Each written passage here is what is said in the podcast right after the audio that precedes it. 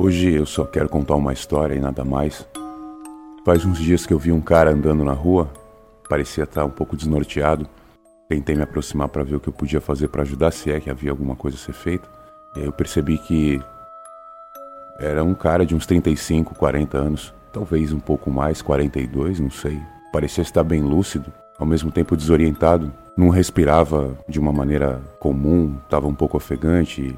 Perguntei o que estava acontecendo e o rapaz começou a falar que estava tudo bem, mas tinha recebido uma notícia e estava um pouco nervoso. Eu percebi que ele não estava um pouco nervoso, estava muito nervoso, se agarrando praticamente no portão da casa, em frente ao lugar onde a gente parou para conversar e aí eu percebi que ele estava piorando muito rápido. Se apoiou na parede e foi sentando e começou a chorar, começou a falar algumas coisas da própria vida, coisas que a gente já espera de muita gente nesse mundo moderno, os pais de todo mundo tiveram muito trabalho para cuidar de tudo, inclusive da própria vida, e então muitos se entregaram a álcool, drogas, muitos adoeceram e morreram muito cedo.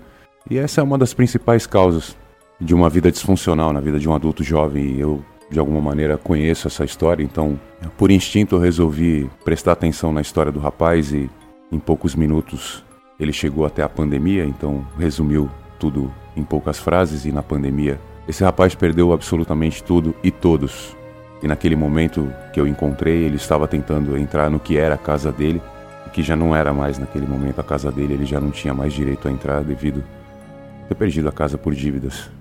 E como ele já sabia que essa situação podia acontecer, esse rapaz teve muitas dificuldades para se alimentar nos últimos dias antes dessa conversa, então ele estava muito fraco. Foi aí que eu perguntei, já que a gente estava mais ou menos aí a umas 10 quadras da minha casa, eu perguntei se ele não queria fazer um lanche. Ele disse que sim, porque já não comia há dois dias. Então, apesar de não ter muitas condições de ajudar muitas pessoas, eu ofereci para ele um pão, um café, ele aceitou. A gente caminhou durante uns dois quilômetros mais ou menos aí até chegar bem próximo onde eu resido e durante esse trajeto ele me contou muitas coisas. A gente andou mais ou menos uns 40 minutos, talvez até um pouco mais, porque esses dois quilômetros foram muito difíceis para ele. Esse rapaz que eu encontrei na rua chorando, nervoso, ele estava muito fraco, mas eu percebi o tempo todo pela história dele que ele tinha sido valente o tempo inteiro. em nenhum momento ele falou em desistir, em nenhum momento ele mudou as próprias ideias, porque passava por dificuldades. Em nenhum momento, mesmo quando esteve doente durante a pandemia, esse cara não desistiu de absolutamente nada. Esse rapaz tem um filho pequeno, ele não tem contato com nenhum parente. Os que não morreram moram muito longe, a mais de 2.500 quilômetros, ou seja, no outro lado do Brasil. Durante o trajeto, esse rapaz me contou que foi atleta e durante a sua vida de atleta ele não pôde concluir nenhum tipo de objetivo devido à condição que ele vivia quando ele era muito jovem, a família tinha muita dificuldade para criar, então a questão da alimentação, a questão da saúde, até de se vestir é muito difícil e como isso foi aqui no Brasil e eu conheço muito bem, eu sei o que ele passou. Esse rapaz tentou vários tipos de cursos diferentes e aí ele me contou que um dia ele se achou. Um dia ele conseguiu fazer as coisas andarem dia após dia com alguma estabilidade. Esse cara montou um canal de comunicação que ensinava as pessoas a notarem sinais de alertas muito graves no comportamento das pessoas mais próximas da gente sempre focando em exageros, em abusos, tanto de comportamento, de alimentação, de hábitos, por exemplo, dormir demais, comer demais, se esconder demais, se expor demais.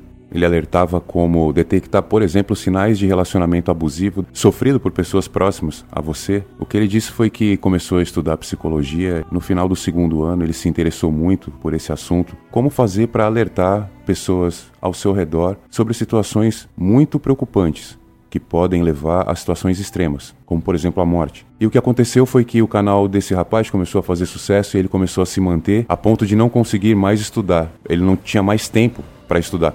O tempo do dia dele inteiro era dedicado a esse trabalho, que é muito parecido inclusive com um trabalho de caridade.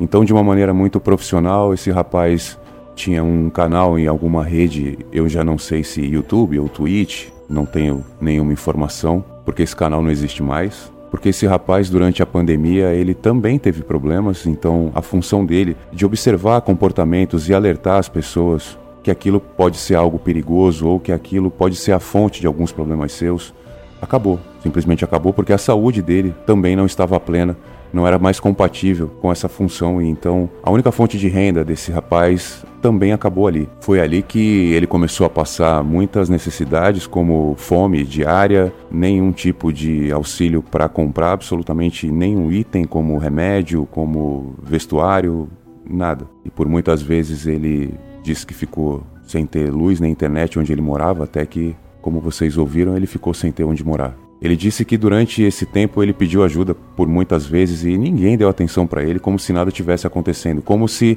no momento em que ele pedisse ajuda para comer, porque estava com fome, no momento em que ele pedia ajuda para se vestir, porque estava andando descalço, no momento em que ele pedia ajuda simplesmente para ter certeza que conseguiria chegar no outro dia vivo para poder pedir ajuda de novo. Ele disse que ninguém acreditava nele, achavam que alguém que tinha aquele cuidado todo com o comportamento humano e que conseguia observar com tantos detalhes o que se passa dentro da vida de uma pessoa, muitas vezes sem nem saber quem é a pessoa.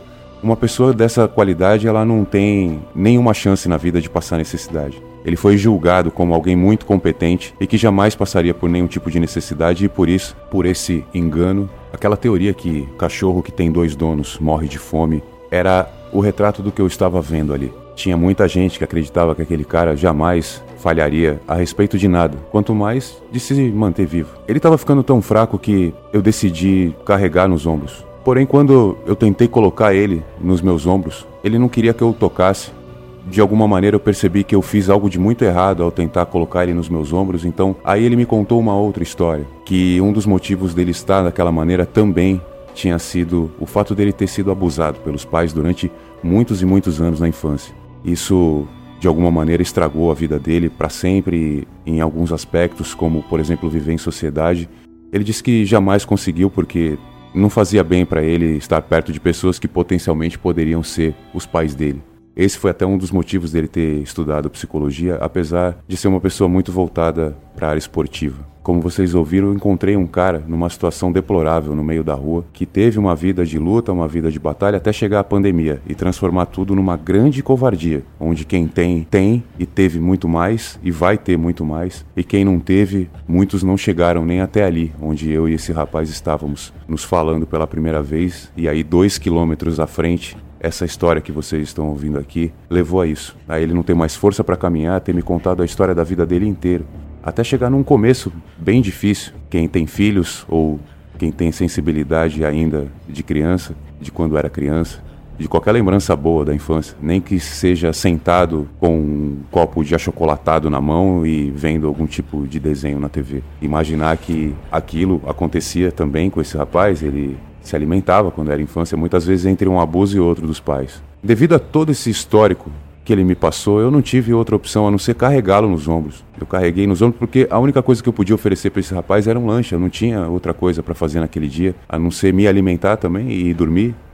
Eu carreguei ele nos ombros por algumas quadras e quando a gente estava chegando perto de casa, eu parei um pouco para descansar e perguntei para ele se ele aguentava mais um pouco, senão eu o colocaria no chão e ele poderia descansar porque ele não estava mais conseguindo caminhar, ele não tinha mais forças para caminhar, ele não podia fazer mais nada sozinho. Ele estava nos meus ombros, ele apoiou a cabeça num galho e disse que esperaria um pouco. Então ele começou a chorar muito e em pouco tempo ele não tinha mais forças para responder e eu perguntei o que, que eu podia fazer para ele, ele disse: "Vai sozinho".